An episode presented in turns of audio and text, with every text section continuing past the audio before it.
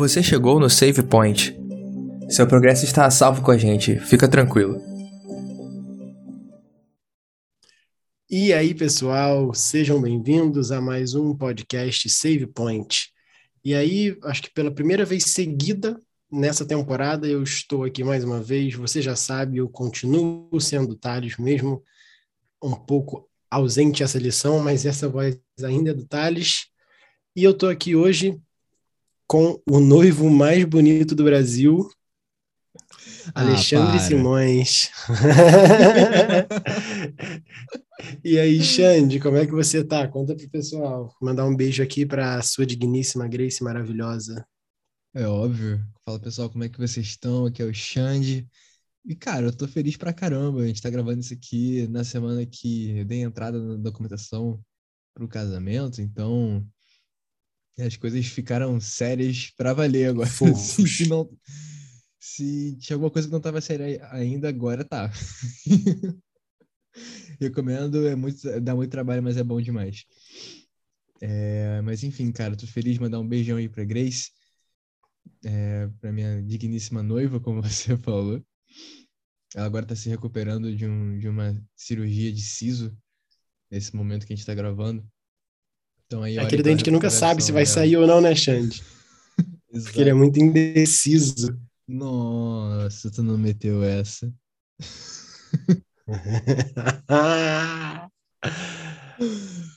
Mas, enfim. É com. Você... Ah, não, pode falar.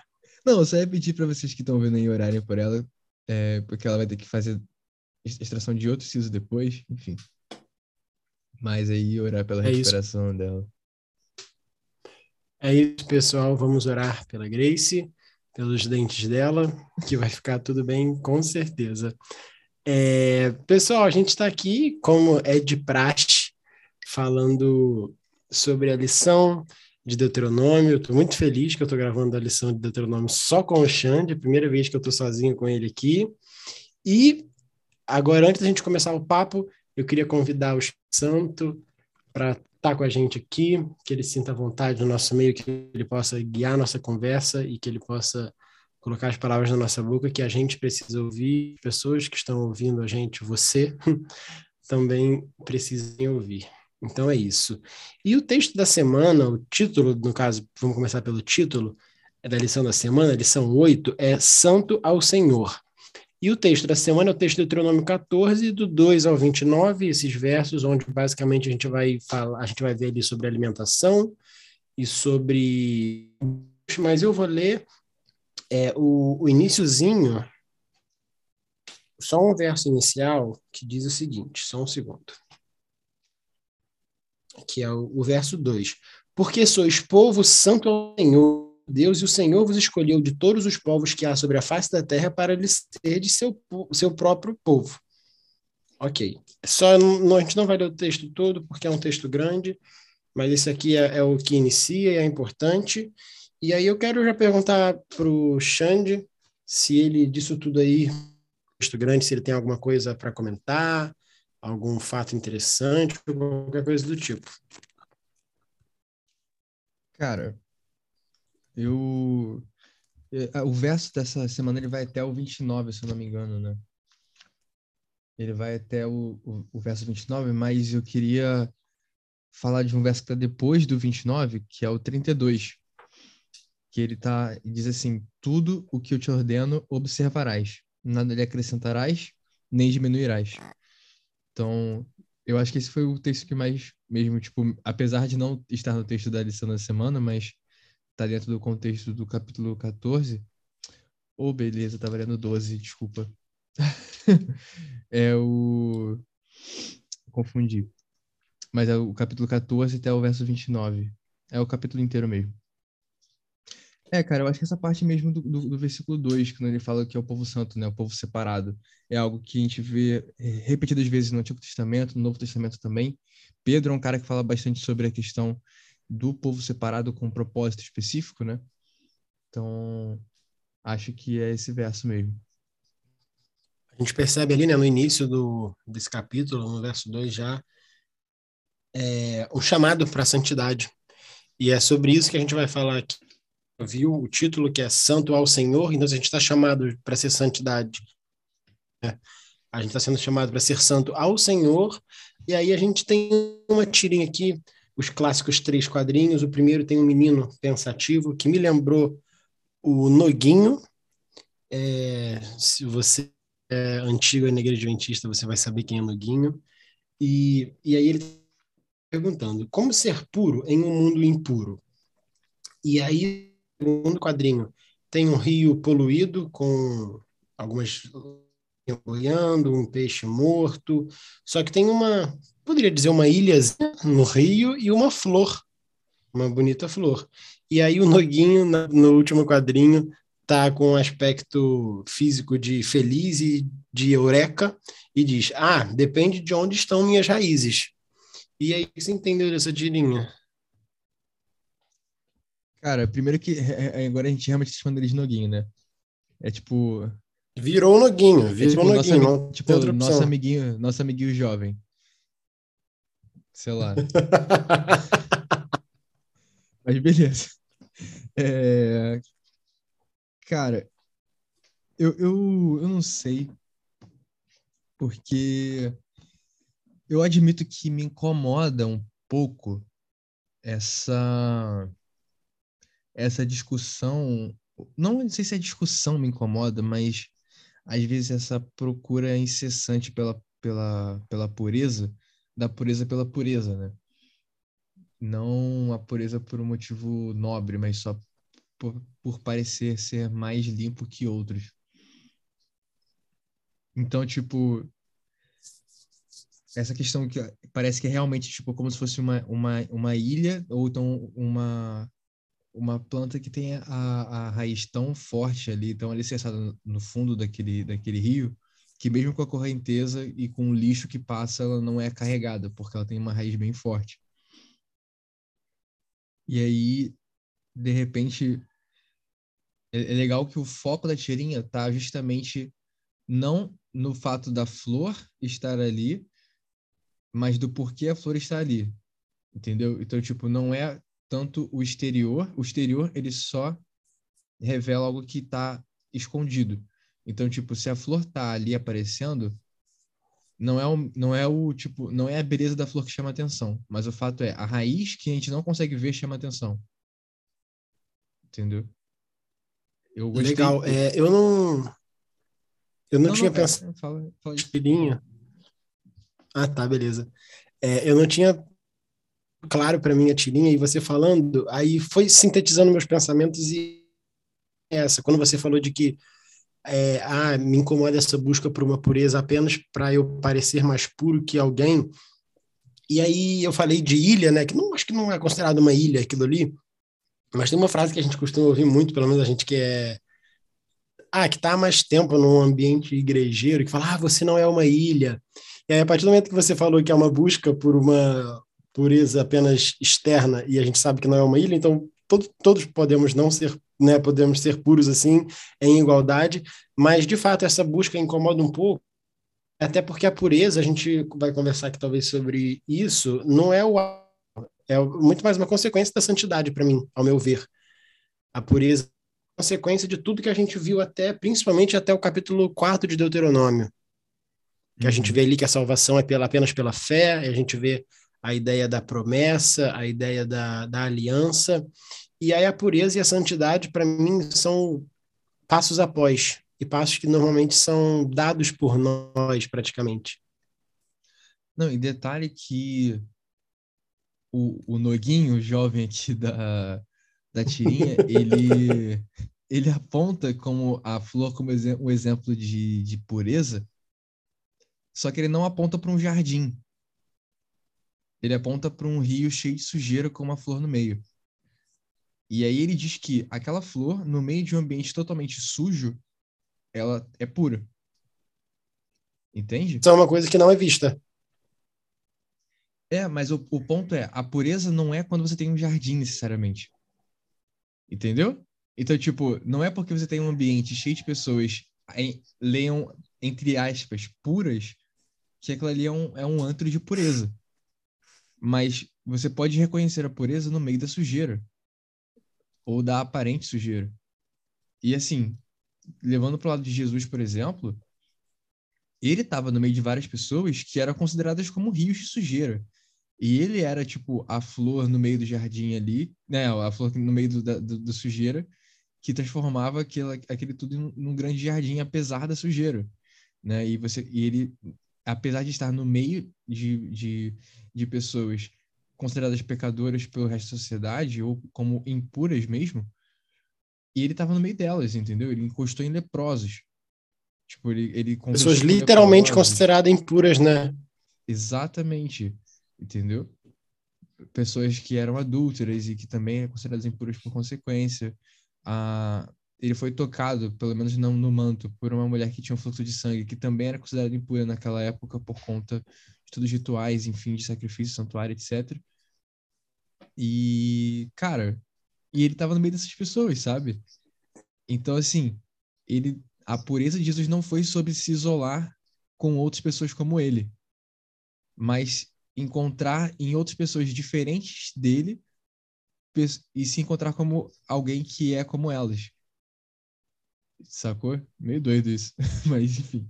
É, não, muito engraçado que chegou num momento que outras pessoas não ouviam como puro.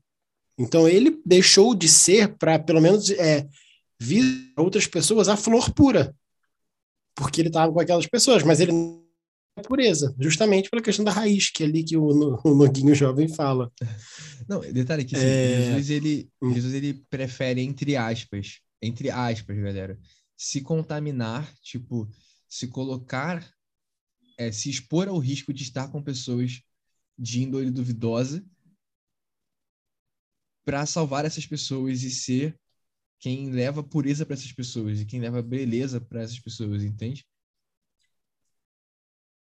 Cara, acho que a gente começou muito bem esse episódio aqui já. Já temos aí bons minutos de conversa sobre a tirinha só. Mas seguindo aí no assunto, é, a gente viu, estudando até agora as lições, você que está ouvindo a gente, estudou a lição, é, basicamente a gente viu ali, no, até o, como eu falei, até Deuteronômio 4, fica muito claro para a gente que a salvação só vem por Deus pela graça e não por meio de nossas boas obras, né? É, e, e aí, depois disso, entre Deuteronômio 5, 6 até o 11, é, a gente vê basicamente o que é a vida de aliança. Né? E agora a gente chegou nesse capítulo 14, que a gente vê ali o chamado para ser santo, para ser puro, e a gente vê ali a questão da alimentação, a questão do dízimo, é, mas a gente vê basicamente a ideia de obediência. Então, Xande, é, por que, que a gente entender que quando a gente realmente ama a Deus, a nossa resposta de gratidão transforma o coração e aí de fato nos leva a uma obediência baseada no, no amor. Porque entender isso vai mudar a forma como a gente passa a encarar as boas obras e, consequentemente, o nosso modo de viver. Entendeu o que eu quis dizer? Tá. É, como é que entender o processo da salvação impacta naquilo que eu faço e deixo de fazer? É isso, basicamente? Como? O que eu, como eu entendo o processo da salvação, como isso impacta no que eu faço ou deixo de fazer? Isso, basicamente, não, não, não com, é, no que impacta o que você faz, mas como entender o processo de salvação de fato, é, muda a percepção em relação às boas obras e em relação também ao nosso modo de viver. Hum, entendi. Cara, eu, eu não vou inventar a roda eu vou para Efésios 2. Esse é um verso clássico que eu já citei aqui zilhões de vezes, acredito. Mas pelo menos nas classes que quando eu passava lição, eu sempre citava esse verso, porque eu acho que é o verso que não tem erro, não tem erro. Efésios 2 é... Eu geralmente leio a partir do 8, mas eu vou ler um pouquinho antes, tá? É, eu vou ler a partir do 1 até o 10. Pode ser? Ou é muito longo? Eu posso, eu posso ler a versão curta também. Não, fica à vontade, pode ler. Tá, então eu vou ler Efésios 2, do 1 até o 10.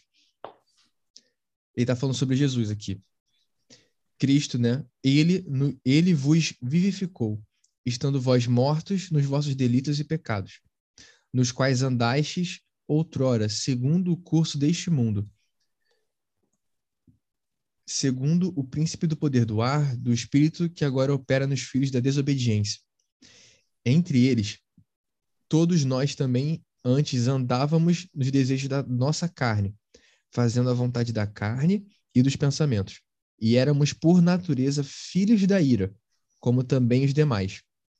Deus, porém, que é riquíssimo em misericórdia, pelo seu muito amor com que nos amou, estando nós ainda mortos em nossos delitos, nos vivificou com Cristo, pela graça sois salvos, e nos ressuscitou com ele, fazendo-nos assentar nas regiões celestiais em Cristo Jesus, para mostrar nos séculos vindouros as abundantes riquezas da sua graça, pela sua benignidade para conosco em Cristo Jesus, pois é pela graça que sois salvos, por meio da fé, e isso não vem de vós, é dom de Deus, não das obras, para que ninguém se glorie, pois somos feitura sua, criados em Cristo Jesus para as boas obras, as quais Deus preparou para que andássemos nelas.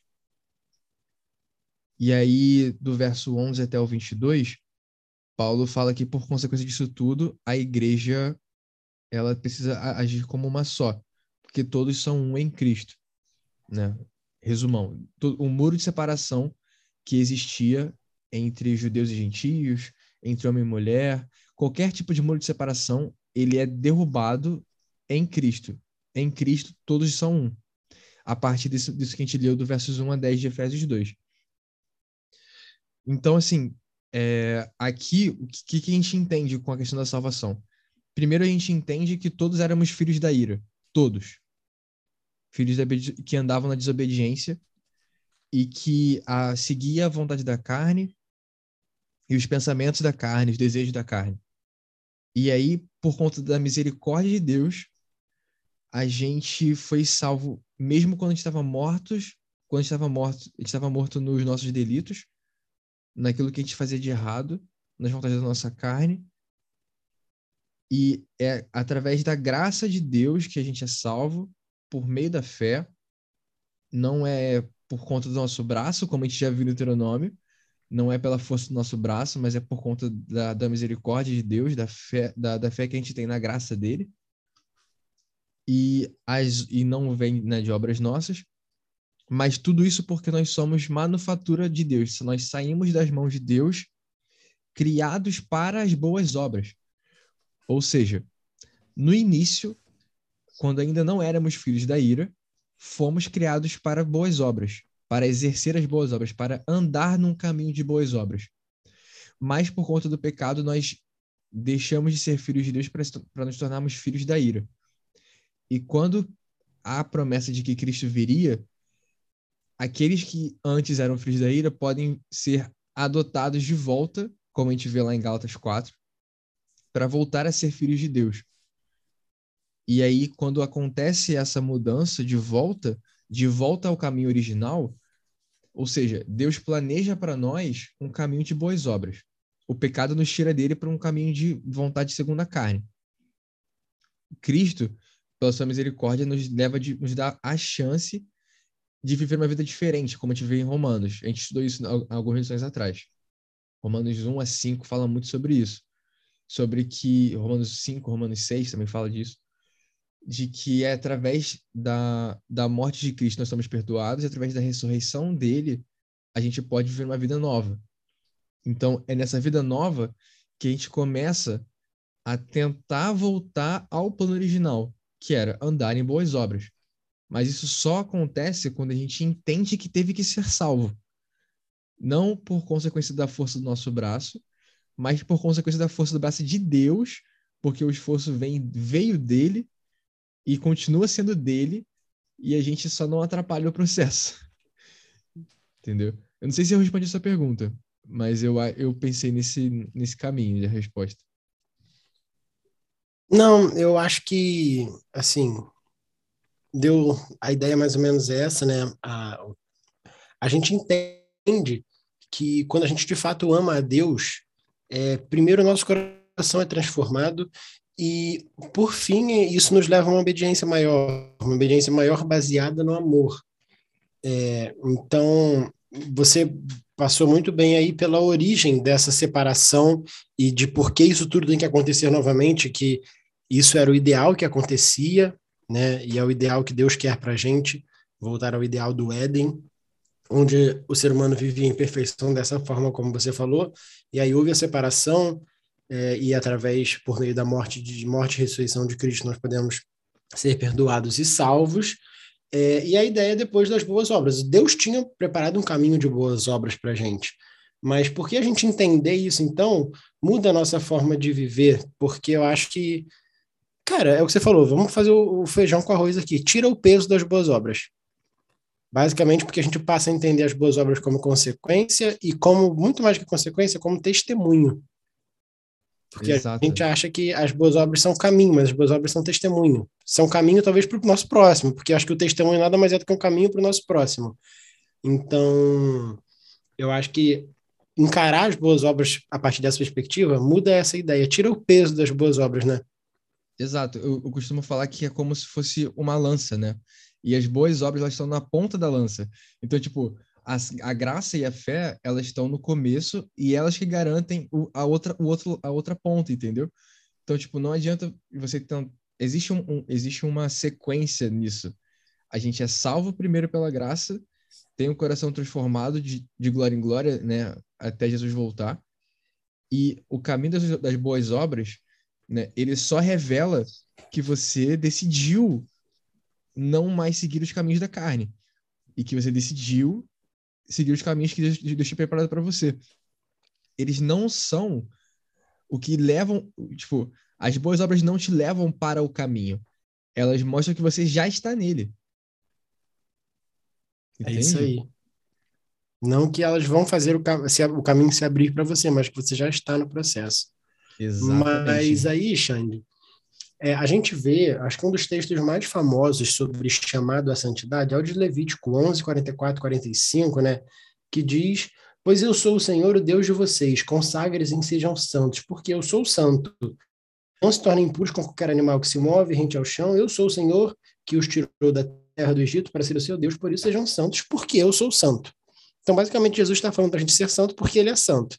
E aí, a gente sempre comenta muito aqui sobre a criação, sobre os é, a ideia, né, aqui, Jesus está pedindo, cara, sejam santos porque eu sou santo, ou seja, vamos retornar ao ideal edênico, porque nós fomos criados em imagem e semelhança de Deus, e essa imagem e semelhança nós sabemos que é tanto física quanto de caráter, que o pecado foi deturpando ao longo dos seis, quase sete mil anos de pecado aí, mas a gente sabe que é, essa semelhança é de caráter também, então Jesus fala que, cara, sejam santo, mas aí, a palavra santo vem do hebraico aí, que é Kadash, Kadosh, não sei como é que é a pronúncia correta, que quer dizer é, separado. Separado ou consagrado. E aí, se a gente entender consagrado, fica um pouco melhor. Mas, pegando já o que a gente comentou sobre Jesus, sobre a tirinha, sobre a flor que está no meio da poluição, é, e entendendo o que é o, o que é ser santo, que é ser separado e consagrado. E até o, o, texto da semana que fala sobre alimentação, sobre dízimo, né, sobre as restrições dietéticas que a gente tem ali, que, que em hebraico é conhecido como a kashrut, que são essas restrições de comida. É, para que que é isso? A gente entende que é para a gente ter uma vida cujo modelo, o próprio modelo é Deus, para a gente ser separado, para a gente ser santo. Mas esse esse ideal de santidade, de pureza que a gente lê ali em Deuteronômio, Xande, é para a gente né, ser separado do mundo? Cara, enquanto você estava falando de ser de Santos, eu lembrei de um paralelo que eu gosto muito de fazer sempre, que é entre Mateus 5,48 e Lucas 6,36. Onde, lá no Sermão do Monte, Jesus ele fala em Mateus 5,48 Sede vós, por, portanto, perfeitos, como perfeito é vosso Pai Celeste. E em Lucas 6,36 ele diz: Sede misericordiosos, assim como o vosso Pai é misericordioso. Né? Então, eu não sei se. Eu acredito eu que, que possa haver alguma, alguma, algum paralelo entre essas, essas, essas declarações porque elas têm uma construção muito semelhante, pelo menos na tradução que a gente está lendo. E quando Jesus ele fala isso do, do, do, do Mateus 5,48, ele fala justamente sobre amar os inimigos, né? E o verso, a palavra que lá no, no, no grego para perfeitos é teleios, que significa alguém que atingiu um alvo, alguém que é completo, totalmente qualificado, maduro, tanto no sentido físico quanto no espiritual. Então, se a gente fazer um paralelo aí entre o ser santo e quanto ser perfeito, o ser misericordioso, é, qual que é a vontade de Deus? Porque Deus fala que tanto Deus no Antigo Testamento quanto Cristo fala aqui para gente em Mateus, no, no Sermão do Monte, que a gente precisa ser, a gente precisa ter alguma qualidade que o próprio Senhor tem, que o próprio Pai tem. E aí, a, o, o que a gente lê aqui é que essa qualidade que o Pai tem, que nós também devemos ter, ela, ela passa sobre a perfeição no sentido do teleios, que a gente leu, leu aqui, e quando no sentido da misericórdia, da, do ser misericordioso, que é o que a gente leu lá em Efésios, que foi a misericórdia de Deus que abriu o caminho para que a gente pudesse voltar a ser como era no Éden. E, e o, o ser perfeito tem a ver com amadurecimento, não com não cometer erros. E aí e a gente estava falando justamente sobre lá sobre a tirinha, da raiz ser uma raiz forte. E aí eu já estou puxando aqui para casa de ser maduro.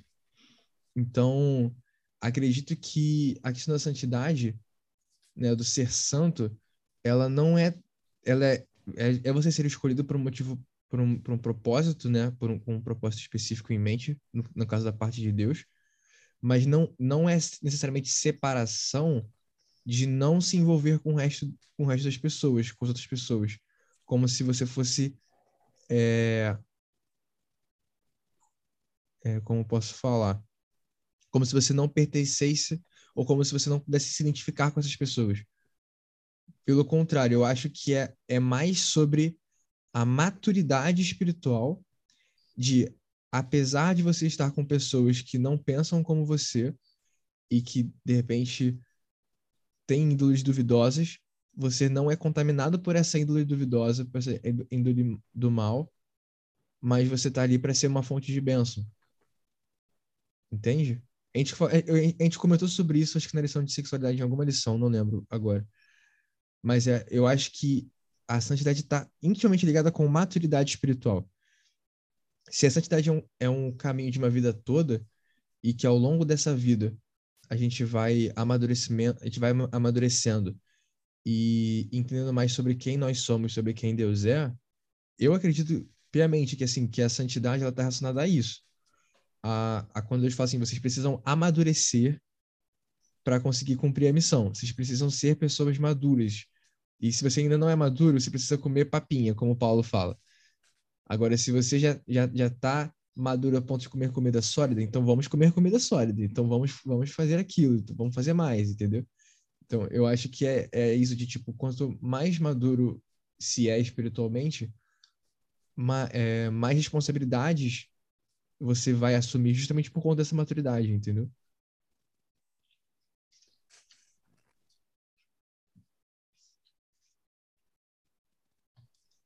Chegamos então ao famoso momento hipertexto. É aquele momento da lição de quarta-feira. A gente comenta aqui a palavra que está lá e a gente fala isso que vem na nossa cabeça e a partir disso a gente também na quarta-feira a gente está lá no nosso story uma caixinha de, de para você responder as primeiras ideias que vem na sua cabeça também e no sábado a gente posta como é que ficou a nossa árvore de palavras lá.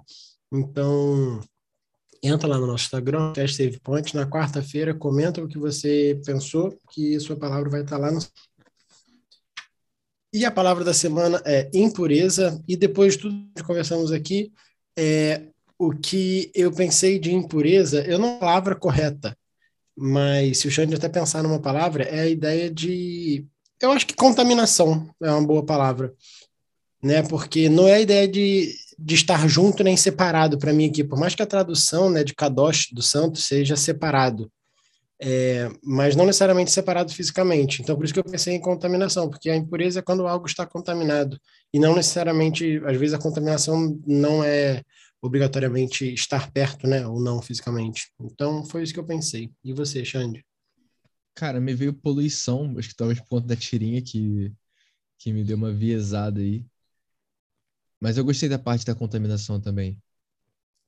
Eu, eu, eu tava pensando algo como como prejudicado ou inviabilizado, sabe? Tipo, algo que é impuro é inviável, sabe? Tipo, você tá, você imagina Interessante, você tá, você tá falando, tá falando de um alimento que, tá, que tipo, que impuro, tipo, sabe, passou da validade, entendeu? Tipo, aquilo ali é parada imprópria. Não tem mais valia. Algo impróprio para consumo. Algo que é, tipo, ele não tem fim, em, tipo, ele não tem mais utilidade. A não ser que seja para virar lixo, virar adubo, sabe? Legal, gostei, gostei.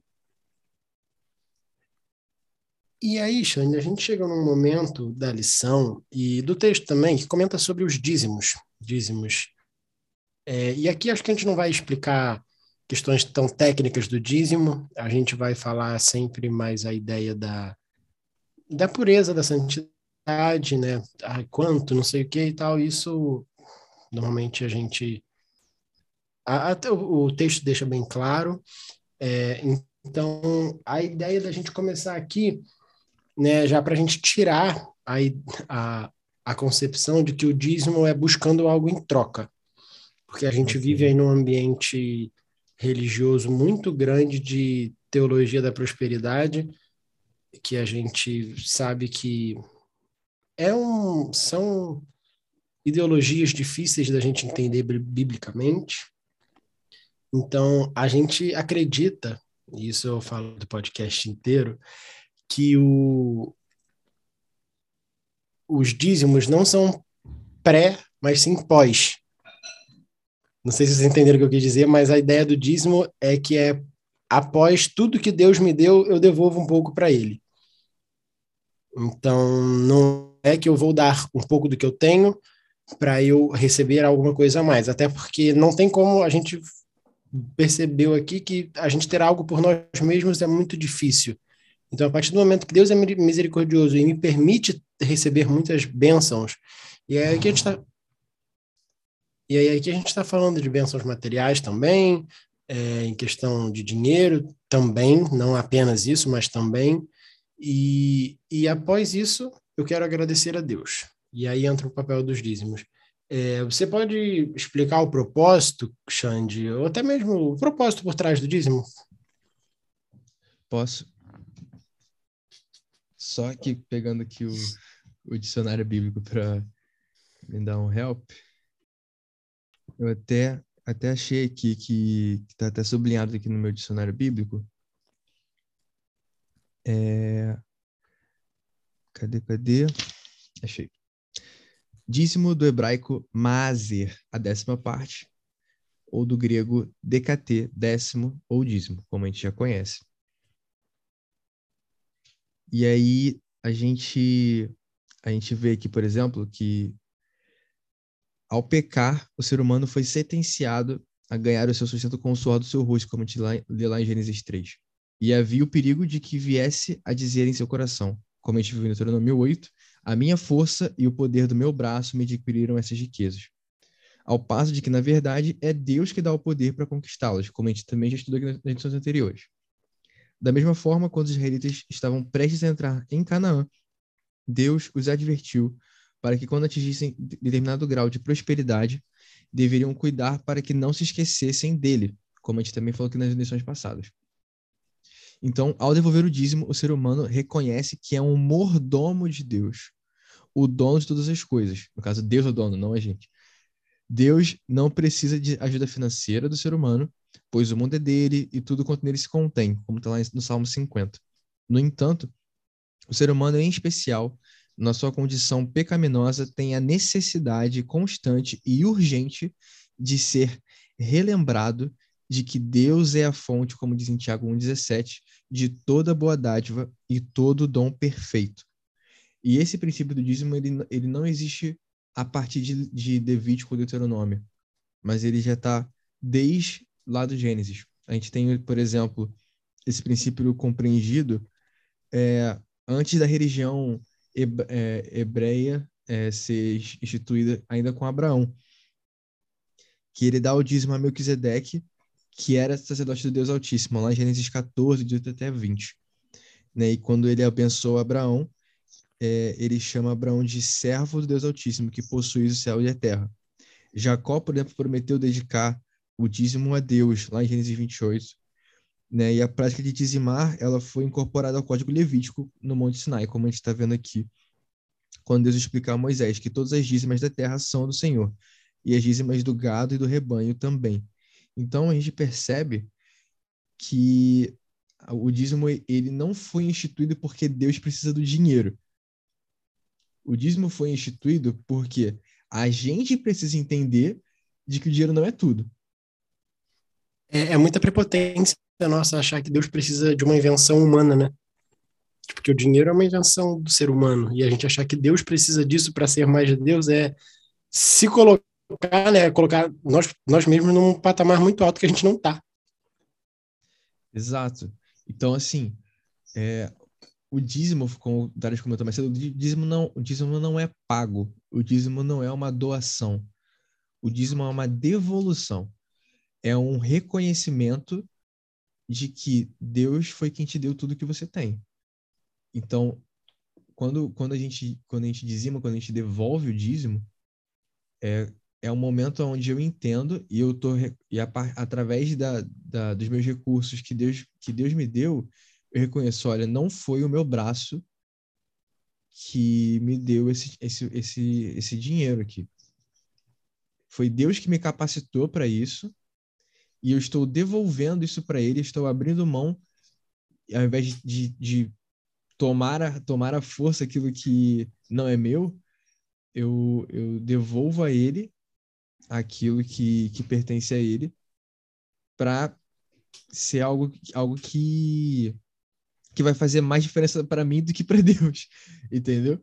É algo que vai trabalhar mais o meu coração do que o coração dele, porque é, é difícil, cara, abrir mão, do, abrir mão de dinheiro. Ainda mais que a gente está vivendo uma crise bizarra no, no, aqui no país. E, tipo, dinheiro não é fácil de achar, entendeu? E, e assim, aprender que mesmo. É, eu sei que é, é, é super, é super contra-intuitivo, você pensar que quando você tem menos, você tem um, um líquido menor por conta do dízimo que você devolve, do que você teria se não devolvesse, é, a, a, tendência é que a situação ficasse mais apertada, né? Mas a, a real é que nesse tempo todo que eu tenho a minha renda e, tipo, aqui em casa minha mãe tem a renda, meu padrasto, a minha irmã, e, cara, mesmo a gente devolvendo dízimo esse tempo todo, e a gente passa por dificuldades aqui em casa em alguns momentos, mas, cara, nada que a gente tipo, ficasse à mercê do dinheiro, entendeu? Deus sempre supriu, sempre supriu. Então, eu acho que, que é sobre confiar de que mesmo quando as coisas fica, fiquem apertadas, é entender que ele vai ser nossa justiça. Como eu tinha no Deuteronômio, acho que foi no 9 ou no 10, não lembro agora de cabeça mas é confiar de que, que não é o dinheiro que vai resolver nossos problemas, mas é que na real é ele que vai resolver, entende? É, Xande, sobre isso ainda, gostei muito da sua explanação aí, mas dois, dois aspectos interessantes. Se a gente for pensar na, na ideia do dízimo como um lembrete, né, a gente pode fazer uma analogia até com o próprio sábado, porque o sábado também é um lembrete, né, a ideia de colocar a gente no nosso lugar e colocar Deus no lugar dele. O sábado ele iguala nós enquanto criaturas e Deus enquanto criador. E o dízimo também vem como um lembrete de quem a gente é, como você leu aí. E outro aspecto que você comentou, que é muito bom a gente citar aqui também, é você falou que o dízimo não foi instituído nesse momento, que já existe há muito tempo. E sobre a alimentação, que o texto de Deuteronômio 14 também fala, não foi ali que foi inaugurado, tá, galera? Nem em Levítico. A gente vê separação entre animais impuros e impuros a partir de Gênesis 6. Porque tem muita gente que é, costuma falar que ah, isso aqui era específico para o povo de Israel e tal. A gente vê isso desde Gênesis 6. Então, bem no início, né? o chamado para ser isso, o chamado para ser santo, não é para o povo de Israel, é para o povo de Deus, para o Israel espiritual hoje. Então, isso é válido até hoje para nós, porque o chamado para ser santo é para nós hoje. Nós somos chamados para ser povo de Deus, nós somos o povo escolhido de Deus. Então, até hoje, nós temos esse chamado. Exato, e sim, é... Pedro, se não me engano é Pedro que chama a gente, o Pedro é Paulo, acho que é Pedro, chama a gente de dispenseiros da graça de Deus, né? Então é como se a gente tivesse uma dispensa com tudo aquilo que Deus coloca para a gente de dádiva e, e de dons, etc. E ele deu o dom do tempo, ele deu o dom da, da, do dinheiro, né, das finanças, para poder a gente ter esse, os recursos materiais e, e N outros recursos.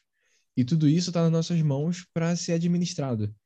E, e é, é isso que você falou, tipo, cara, deixa eu falar assim, olha só, você precisa entender de que você não é dono do seu tempo e que o tempo não te controla.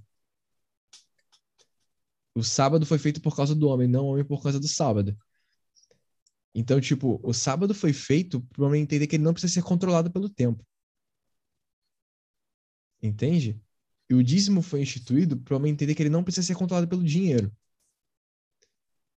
Então, assim, são, são instrumentos que Deus usa para a gente, foi o que você falou, para a gente lembrar de quem nós somos e de que nós não, não, não devemos ficar à mercê e ser controlados por isso. É óbvio, a gente precisa do dinheiro para poder comprar as coisas, etc. Deus, e a gente, Deus dá para a gente a capacidade de trabalhar para isso, etc. Enfim. Mas o ponto é, uma coisa é administrar o valor, os dinheiros os recursos que você tem, e outra coisa é você ser controlado por eles. E uma coisa é você conseguir administrar bem o seu tempo e conseguir descansar no sábado e ser missionário e, e usar o sábado para ser uma bênção para sua vida e para a vida da sua família e quem está ao seu redor. E outra coisa é você não conseguir ser, ser refém do tempo e você não conseguir fazer nada e, e, e atropelar o sábado, enfim. É, em relação aos alimentos, acho que é a mesma coisa, cara. É entender que a comida também não te controla que você não tem que ser refém dos seus desejos do que você quer comer, o, que você tem vontade, e entender que, assim, cara, nem tudo é bom de, nem tudo é bom de se comer, nem todo tempo é bom de ser gasto, nem todo dinheiro é bom para ser gasto, para ser torrado assim. Então, assim, eu acho que é muito sobre sobre isso de, do ser humano entender que ele não precisa ser controlado por essas coisas, entendeu? E aí é, é o ponto onde as pessoas acham que é que é escravidão, mas na verdade é liberdade porque é através desses instrumentos que a gente é livre do, das amarras disso. Mas se a gente se, se, a gente se, se, se rende a essa, entre aspas, liberdade de poder fazer o que eu bem, o que eu bem quiser com, com todos, tudo aquilo que eu tenho de recursos e possibilidades, eu, na verdade, eu me torno suscetível a ser refém daquilo e a ser escravo. Cara, muito, muito irado, Xande, isso que você falou. É, acho que nem tem muito mais o que eu falar, o episódio já vai ficando por aqui. É, só queria falar que a pureza e a santidade são alvos completamente possíveis quando você coloca a graça e Jesus na jogada. Quando você tenta por si mesmo, fica inviável de fato ser santo e puro, a não ser que seja aquela pureza que o Xande falou lá no início, apenas externa para o seu ego ser massageado, que não é real. Então, a minha oração hoje aqui é para que todos nós entendamos o que é ser puro, o que é ser santo e, e corramos juntos essa corrida aí, principalmente junto com Deus e com a graça dele, para a gente cada vez mais ser e ver Cristo nos nossos próximos. É, Xande, tem algum recado final, alguma coisa? Cara, não, acho que é isso. Acho que a gente conseguiu sintetizar bem ao longo do episódio. Maravilha, então. Queria agradecer o Xande por estar aqui comigo. Prata da casa, mas é sempre bom agradecer. É, que volte mais vezes, por favor. E que... queria lembrar você que está ouvindo a gente. Se você está ouvindo a gente pelo site da Contexto Bíblico, a gente está também em diversas outras plataformas digitais, Deezer, Spotify, Apple Podcasts e afins.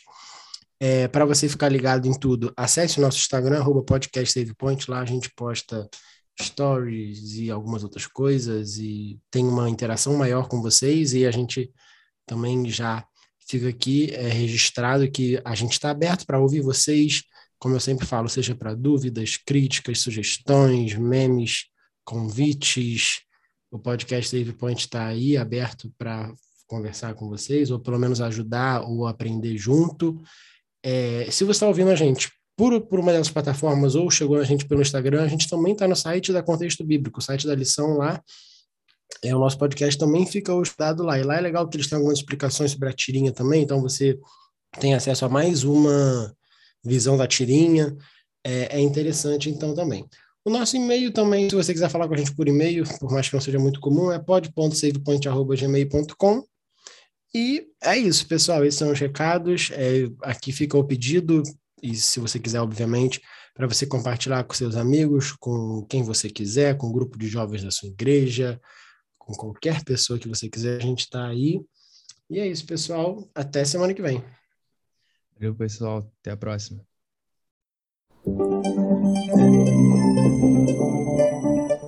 Você ouviu o Save Point. Obrigado pela companhia e nos vemos na próxima fase. Até lá!